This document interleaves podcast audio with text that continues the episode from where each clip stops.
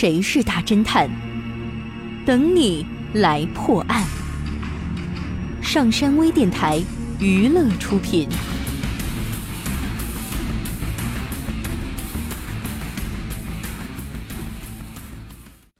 寒冬季节的一天上午十点整，市里著名的空气动力学家徐某急匆匆的来到公安局报案，声称他的妻子被人谋杀了。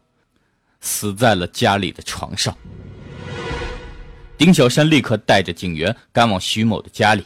根据徐某的陈述，因为最近他要写一份关于空气动力学的论文，特意回到了环境比较安静的老屋子。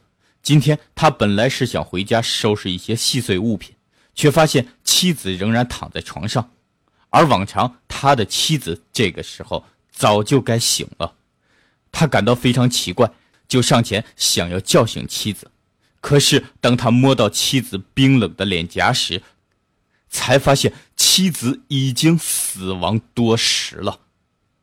丁小山让法医对尸体进行检查，然后去周围的房间查看。他在一间储物室里发现了两台落地电扇，扇叶都显得非常干净。这时，法医的鉴定结果也出来了。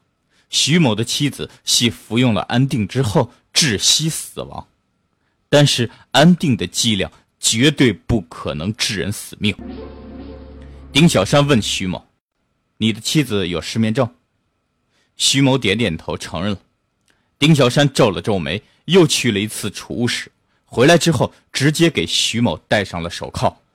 他怒斥道：“我知道你妻子是怎么死的了，你就是凶手。”你知道丁小山是如何推理的吗？你猜到答案了吗？想知道正确答案吗？请关注微信平台“上山之声”或 SS Radio，输入“失眠症”来查看你的答案对不对吧？感谢您收听本期的大侦探节目，我是任刚，咱们下期再见。